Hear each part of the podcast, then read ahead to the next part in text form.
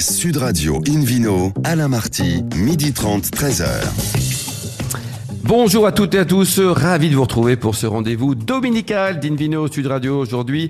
Cette émission spéciale E le tourisme est toujours en public et délocalisée au domaine de Galuval à Kéran. Je rappelle que vous écoutez Invino Sud Radio à Avignon par exemple sur 95.2 et qu'on peut se retrouver sur notre page Facebook Invino. Aujourd'hui un menu génial avec Elles sont merveilleuses, un Virginie Charlier, Cadel Roux, Cyril Glébo, il est bien lui aussi, ainsi que Anne Laurent. Euh, on était hier ici, mon cher David Cobol. Vous êtes toujours avec nous. Toujours, vous êtes toujours le cofondateur de l'Académie des vins et spiritueux. Bah, Jusqu'à nouvel ordre. Est-ce que vous avez bien dormi? Parce que quand même, vous, Oui. on, a, on est accueillis dans des conditions magnifiques euh, Très à bien. côté d'Avignon. Quoi. Oui, oui, oui. Oui, tout va bien. Tout va bien, tout va bien. Alors, euh, Invino aujourd'hui, le tourisme, David Cobol. Oui, le tourisme, ça vient d'où? Qui a inventé le tourisme Ce ne sont, pas les- Anglais quand même. hein. Bah, on peut dire que euh, John Locke, le philosophe euh, anglais, était le premier œnotouriste euh, au, XVIIIe siècle parce qu'il a visité Château Aubryon à Bordeaux en décrivant exactement le- la topographie et pourquoi ce vin était exceptionnel parce que c'était l'ancêtre des crus classés.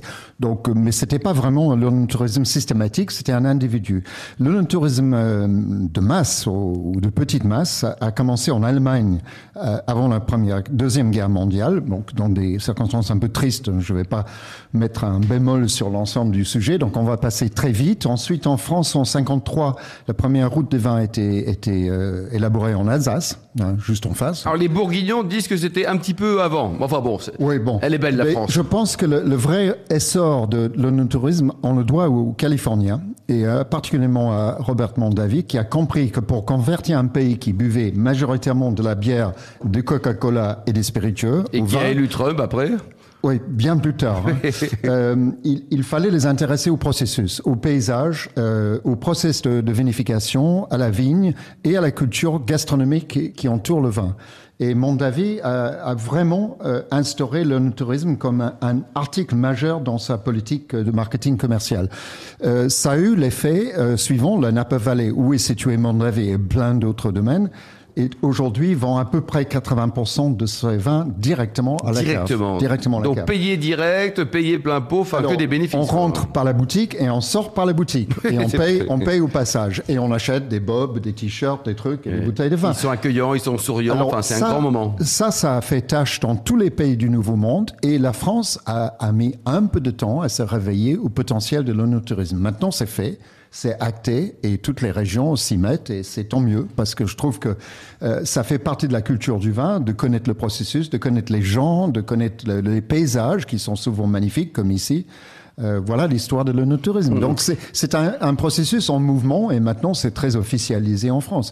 Mais il y a 35 ans quand j'ai commencé, euh, parfois on sonnait à la porte, euh, c'est fermé ou je suis parti à la chasse. Oui. Qu'est-ce que vous voulez hein, Oui, ça, oui. ça, ça a Ah bien non, changé. Tu quoi. vas pas m'emmerder à demander Ouais, ouais. des vins. quelques noms peut-être de vignerons un peu gronchons. Non, David, c'est pas Non, le but non, de non, une ça vidéo Sud Radio. pas. Par contre, on, on accueille Virginie Charlier aujourd'hui, qui est directrice marketing et communication d'Interrone. Bonjour Virginie. Bonjour. Interrone, qu'est-ce que c'est exactement?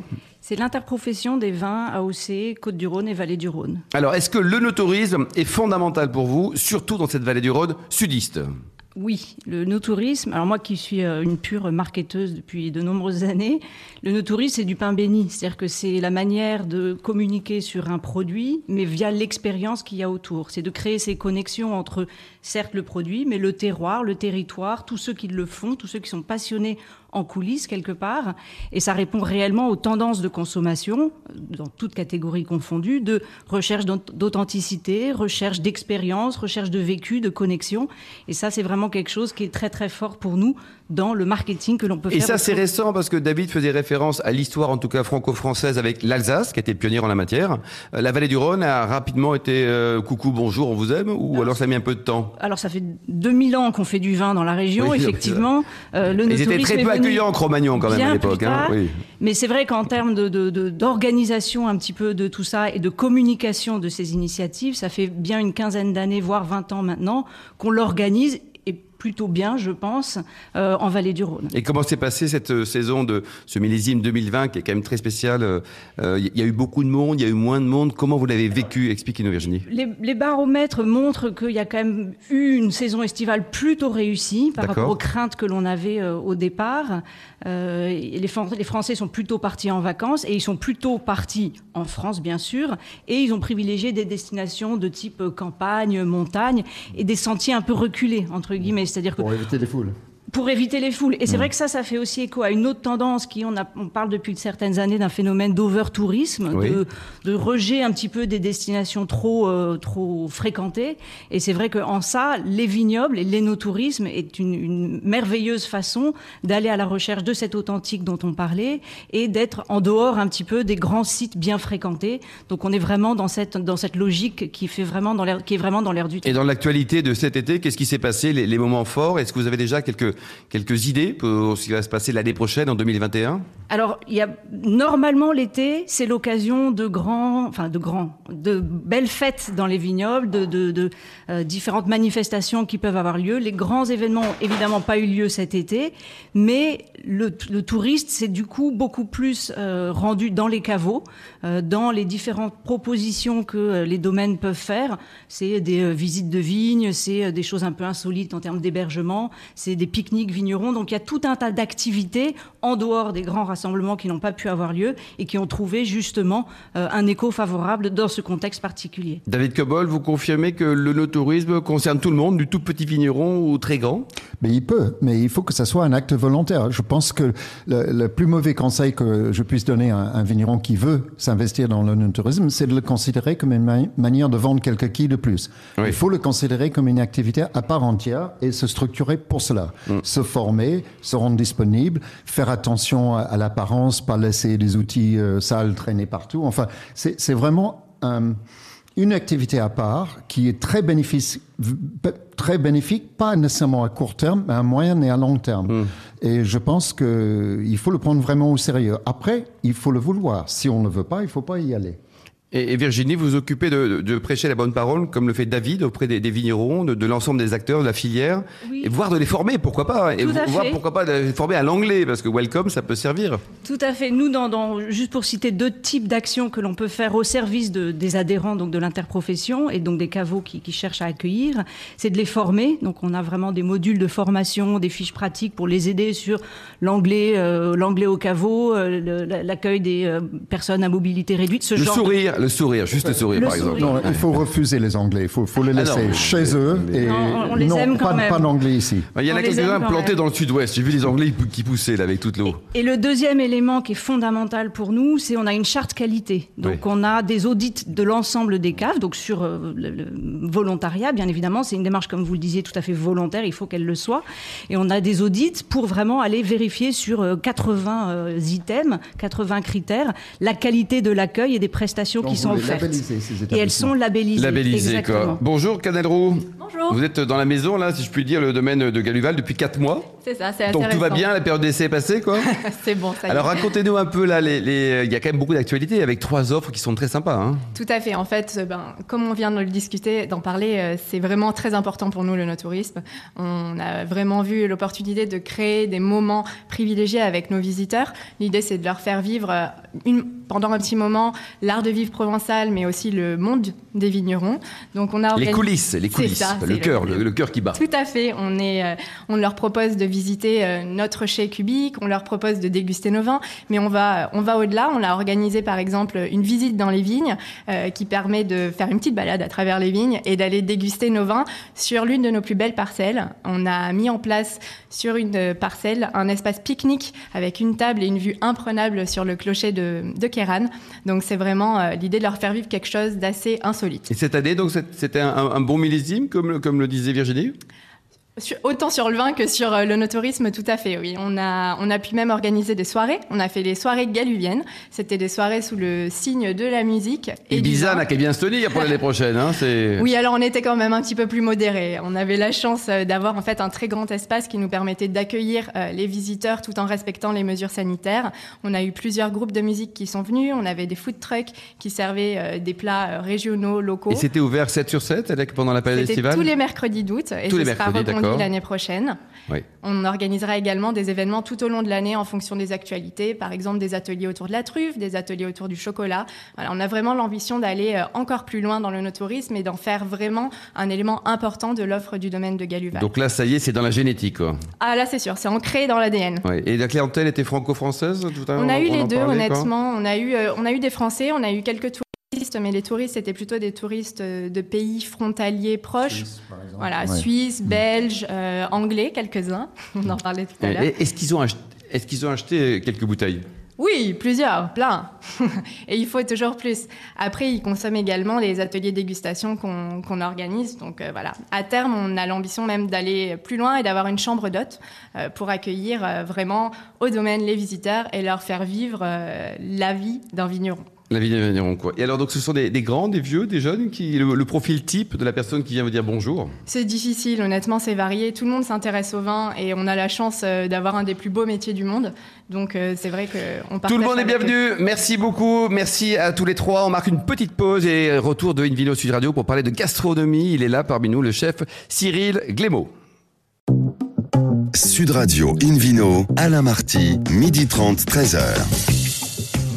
Retour au domaine de Galuval pour cette 949e émission de Invino Sud Radio. Nous sommes toujours en public et délocalisés. D'ailleurs, vous qui nous écoutez avec beaucoup de passion, on le sait, hein, chaque week-end, n'hésitez pas à aller sur notre page Facebook pour nous inviter et vous l'indiquer vos vignerons favoris. Invino Sud Radio accueille maintenant Cyril Glémaud, chef de Coteau et Fourchette. Bonjour Cyril. Bonjour. Bon alors racontez-nous, vous êtes euh, restaurateur dans votre famille depuis 17 générations ou Non, vous êtes le tout premier Moi, je suis le tout premier. Et les parents faisaient quoi? Euh, mon père était ingénieur et ma maman secrétaire. Très bien. Alors vous avez passé 6 années à Gigondas Oui, tout à fait. Vous vous faisiez quoi là-bas? J'étais chef de cuisine également, mais j'étais euh, employé. Employé. Ouais. Et là maintenant vous êtes patron. Et maintenant, je suis chez moi depuis 10 ans. Ça fait 10 ans cette semaine. On a ouvert en, le 16 septembre 2010. Voilà, Ça fait donc 10 on a ans cette semaine 10 ans. Oh là là là là 21 ans de mariage parfois, 10 ans, c'est extraordinaire. Alors racontez-nous cette aventure de, de coteau et fourchette. Bah, disons que voilà, moi, ça fait 30 ans que je suis cuisinier. Euh, j'ai un peu voilà voyagé un peu partout. Et puis, je suis arrivé dans la vallée du Rhône à Avignon euh, dans les années 2000. Vous êtes d'où au départ? Moi, je suis de région parisienne. Ah bon d'accord, on n'est Voilà. pas très loin quoi. Pas très loin de Champagne et de Bretagne. Combien de kilomètres de Lyon? Ah, de Lyon, il y a quoi? Il y a 200 km quoi. 200 kilomètres. Qu'est-ce qu'on en parle David Quebol Vous n'avez pas un beau, un beau restaurant de Moi, conseiller à Lyon? moi, moi, je recommande la, la, la Merci- Mercière, La Mercière. où on peut manger du, de la cervelle de canut. Et j'adore ce terme. Alors, ça, ça c'est pas très appétissant comme ça. Non, ça fait, donne pas envie, C'est du bon, fromage euh, blanc avec de la ciboulette. C'est bien ça, Ouais. Ouais, Ouais. Et des herbes. La, la Mercière. Et alors, vous êtes basé où exactement, là, euh, Cyril? On a compris que la Mercière, c'était à Lyon, puis on, on embrasse Marie, mais vous êtes, euh, vous êtes basé où Sur le village de Caranne. Sur le village de Carin. Mais on est vraiment à la limite, on est vraiment au milieu des vignes. Et vous avez donc transformé une maison de vigneron resto caveau. Tout à fait, il y a 10 ans, donc j'ai acheté la, maison où il, y il existait un caveau et une partie habitation. J'ai créé le restaurant dans la partie habitation. Et la partie caveau qui est restée devant, bah je, je l'utilise au quotidien pour, euh, pour stocker mes vins. Vous les avez cuisinés Et vous habitez où? À la cave? Non, Non, non, non, pas du tout. Moi, j'habite pas sur place, mais bientôt, je vais habiter sur Caranne, oui. sur Kéran, quoi. Et alors, donc, ce restaurant, comment on va le positionner? Vous êtes gastro, vous êtes bistrot, vous êtes produit du terroir. Aujourd'hui, là, vous nous avez préparé pour le déjeuner qui, qui va suivre, hein, mais ça sera que pour nous, désolé pour les auditeurs, un excellent tartare. Il est comment, votre tartare? Il est, il est très bon, mais comment vous le faites? Au couteau, Alors, c'est machin? un tartare de bœuf Vous couteau. attrapez un bœuf, et puis Non, c'est du cœur de rumsteak, donc coupé au couteau. Euh, voilà, assaisonné avec une mayonnaise que je rajoute un petit peu de sauce soja avec pour amener un petit peu de, de, de salinité et avec des pignons de pain et de l'estragon. D'accord. Et alors aujourd'hui, comment définir votre cuisine? Vous dites plutôt terroir, comme, comme à l'image de ce tartare. euh, on m'a parlé d'un excellent pigeon qui volait dans votre assiette. Tout à fait, oui, je fais. euh, non, on est entre les deux en fait. On est entre le bistrot et le gastro. Voilà, euh, on est big gourmand nous depuis depuis dix ans aussi également. Et j'aime bien accueillir en fait une multitude de, de clients. Le client David Cobold Moi, j'ai jeté un coup d'œil sur votre euh, livre de cave qui est impressionnant. Alors, c'est plutôt gastro parce que 600 références. J'ai compté 9 références de Caran blanc et on sait que Ah oui. ce n'est que 6% de la, de la On le sait depuis hier. Et 17 de rouge. Et, et si on voyage ailleurs, on couvre quasiment toutes les régions françaises et avec de très très belles références. Donc, chapeau. Hein. Merci. Qui sélectionne les vins, Cyril? C'est vous vous, êtes, vous êtes un fan de vin? Tout à fait, ouais. Je suis rare, devenu, hein. je suis devenu fan de vin. Là, comme je vous dis, je suis arrivé dans les années 2000 à Avignon et j'ai travaillé après à Châteauneuf-du-Pape, après à Gigondas et puis voilà maintenant à Caran. Donc euh, j'ai commencé à rencontrer les vignerons, à échanger avec eux, à comprendre qu'on a la même en fait mentalité entre guillemets, c'est-à-dire qu'on travaille un produit euh, brut et avec nos envies, nos équipes, notre technique, on va réussir à sortir un produit fini. Hum. Mais en général, il n'y a pas beaucoup de chefs qui sont fans de vin. On peut faire référence dans les, dans les grands chefs à Alain Dutournier, par exemple, le Carré des Feuillants, qui est un, garçon à la fois formidable et très amateur de vin. Pourquoi il y a dichotomie entre la gastronomie et le vin, alors que pour nous, amateurs, c'est un duo qui est indissociable? Oui, pourtant je sais pas pourquoi, mais pour moi c'était une évidence quoi. C'est pour ça que coteau et fourchette ça mélange bien les deux. C'est très important. Moi, il y a Vous pouvez même 50%. rajouter et vert. oui, il y en a beaucoup aussi. Et alors, David Cobol, vous en pensez quoi? Donc, ces chefs, on doit les mettre au vin, un peu comme Cyril est devenu fan de vin ou Non, quoi? je pense que c'est- il faut que ça vienne spontanément. On peut pas obliger les gens, euh, mais je trouve que c'est difficile à comprendre un chef qui n'aime pas aussi le vin. Euh, les deux sont servis ensemble, c'est complémentaire et c'est effectivement la même mentalité à la base. Souvent, un chef en fait crée une assiette euh, avec un équilibre de dégustation. Euh, moi, en étant dans le terroir, euh, je crée une assiette euh, avec un vin. Voilà. Vous avez un sommelier au sein de J'ai un sommelier, ouais, on, on sélectionne les vins tous les deux euh, parce qu'on on n'a pas le même palais, donc aussi des fois on. Bah, c'est bien de dialoguer. Quoi. bataille c'est- il s'appelle Florian. alors, comment c'est La, la diversité est importante aussi hein, dans une carte. On ne peut pas avoir un même goût partout. C'est vrai, c'est Euh, vrai. les clients n'ont pas le même goût, ils n'ont pas les mêmes envies, ils n'ont pas les mêmes bourses, donc il faut de la diversité. Et ça, votre carte est très bien faite. Il s'appelle Florian, le sommelier, c'est ça s'appelle Florian, oui. Bon, allez, on l'embrasse, Florian. Comment s'est passée la saison? On a vu euh, avec euh, que ça se passait très bien dans beaucoup de régions de la vallée du Rhône. Et vous, ça s'est bien passé aussi? Le Oh, resto était blindé? On a très très très bien travaillé, ouais. ouais. Franchement, on a eu une grosse grosse saison. On n'a jamais travaillé comme ça en 10 ans. Ah oui. Euh, surtout que ça a commencé en fait très tôt. Nous, la saison, c'est vraiment axé 14 juillet, 15 août. Et là, vraiment, dès début juillet, on a eu un afflux massif de, de touristes. La clientèle aussi, des fois, qu'on voit un peu plus l'hiver, qui était pas parti, qui était là. Donc, on a, on a très bien, très bien fonctionné. Donc, ça fait, ça fait plaisir. Ils se sont un peu lâchés côté vin, là Ils vous ont laissé un petit peu de sous euh, Ouais, un petit Il y a peu. quelques belles quilles, comme on dit, qui ont été vendues ou pas Non, ouais, c'est vrai qu'il y avait la notion de plaisir, euh, de partage, voilà, de, de content de revenir dans des dans des lieux de dégustation, avoir un peu de avoir un peu de monde, déguster des bonnes choses. Et une clientèle donc plutôt française, quoi. hein. Française, beaucoup de Suisses euh, cette année. Oui, en tout cas francophone. Beaucoup de Belges, on a vraiment beaucoup de Belges de toute façon euh, historiquement qui viennent qui viennent dans la région pour pour les vins et un peu le vélo, je pense. Et là, c'est vrai qu'en discutant un peu avec des clients, bah, les Suisses, c'était on était la première destination, on va dire pas trop loin où il fait un peu beau. Oui. On a trois heures de route et ils, étaient vraiment dépaysés. Et quand on vient chez vous, alors les, les deux trois plats ne pas louper, là, on va on va les rappeler quand même. Qu'est-ce qu'il faut déguster? Ah bah j'ai un foie gras qui est, qui est toujours à la carte, Oui. qui est cuit au sel, qui a aucune action de chaleur, qui est vraiment naturel. Euh, j'ai également un pigeon de producteur, un pigeon de la Lance, donc euh, de Stéphane Durand, qui est à la Roche-un-Secret, au nord de Valréas, à 30 km d'ici, qui est à la carte aussi euh, toute l'année. Puis- c'est c'est polémique parfois le pigeon. Hein. Pourquoi Bah, Il y a des gens qui, se- qui trouvent ça pas bien du tout, et il y a plein de chefs qui adorent ça. Non, vous en pensez quoi, Cyril? Ah, je trouve que c'est un produit déjà historique en Provence. En fait, le pigeon se mange beaucoup et il y a encore quelques élevages aussi qui, qui perdurent. Et, puis ça sort aussi un peu des sentiers battus. On n'est pas sur les mêmes produits qu'on peut travailler. euh, David avec un, un pigeon préparé par Cyril, qu'il a hop chopé là. Ah bah, il faut, euh, on a- dites-nous quel type de vin on peut Bah, imaginer. Kéran rouge, évidemment. Que- quoi d'autre? Oh là là. What else? Alors, je prendrais plutôt. Alors, ça, ça va dépendre aussi des, des accompagnements. hein. C'est toujours pareil. Le, le plat principal, c'est une chose, mais si on met différents légumes autour, Bien ça sûr, peut attirer influence. Mais le pi- pigeon va avoir, si c'est cuit rouge. euh, c'est en général un plat assez salé, donc ça va adoucir les tanins. Donc je prendrais plutôt des kérans haut de gamme qui ont une structure avec euh, Syrah qui vont donner beaucoup de tannicité et de, et, de, et de structure dans le vin. Et ça va être amadoué complètement par le pigeon. Tout va se marier, ça me, euh, voilà, ça, va Ça fonctionne parfait. bien, le mariage est parfait. Ouais, quoi. ouais, ouais. Et pour terminer donc le repas, euh, côté douceur, euh, en hommage à Véronique, vous avez beaucoup de chocolat, non?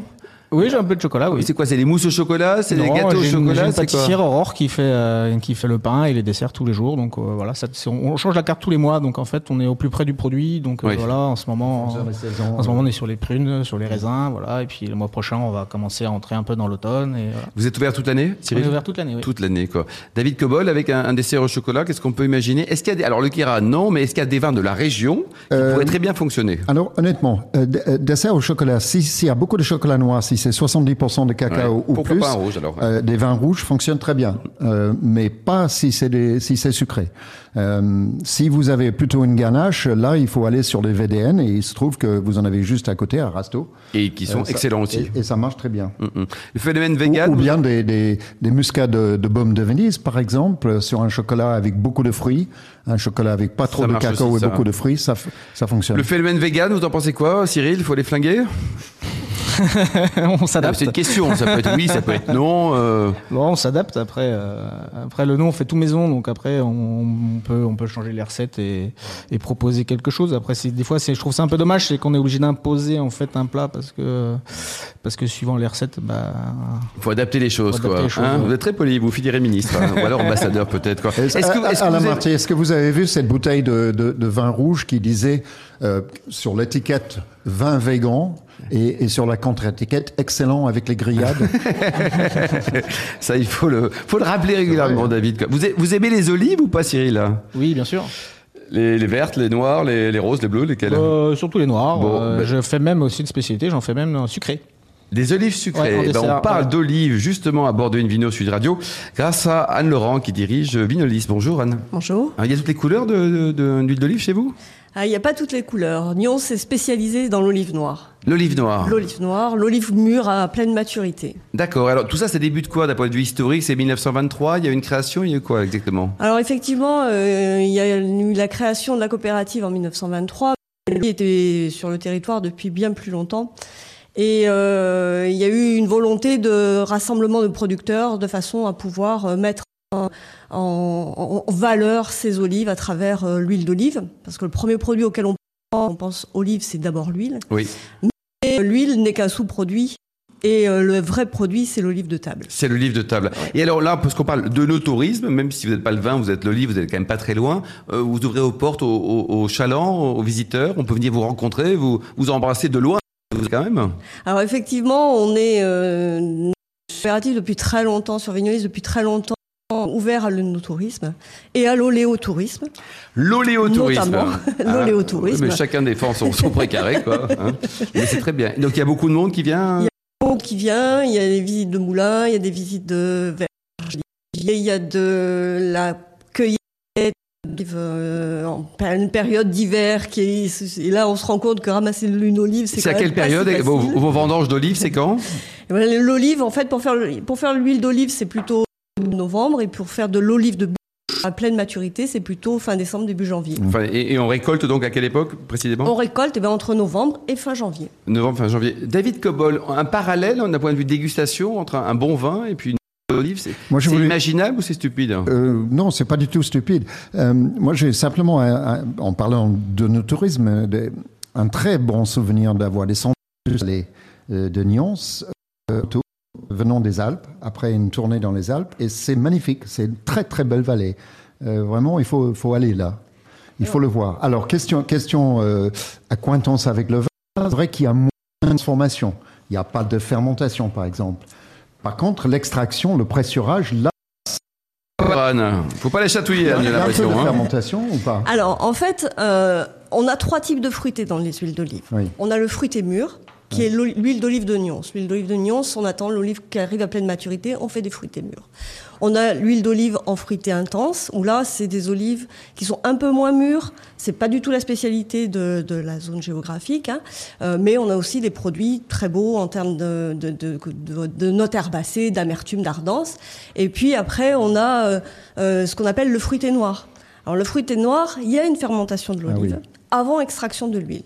Et là, il y a beaucoup de maîtrise à Bon, avoir dans on va la venir vous voir pour savoir tout ça. Merci beaucoup Anne-Laurent, merci également à Virginie Charlier, à Cadel Roux, à Cyril Glémaud, à David Cobol, aux millions d'amateurs de vin qui nous suivent et qui nous écoutent chaque week-end. Un clin d'œil à Angéline qui a préparé cette émission, ainsi qu'à Sébastien pour la partie technique. Fin de ce numéro spécial d'Invino Sud Radio, en direct du domaine de Galuval qui nous accueillit juste à merveille. Pour en savoir plus, rendez-vous sur le site sudradio.fr, invinoradio.tv ou notre page Facebook. On se retrouve samedi prochain à 12h30 pour une nouvelle émission, toujours en public et délocalisée. Nous serons chez le caviste Nicolas à Paris, au 31 Place de la Madeleine. D'ici là, excellent déjeuner, restez fidèles à Sud Radio, encouragez tous les vignerons français et surtout respectez la plus grande des modérations.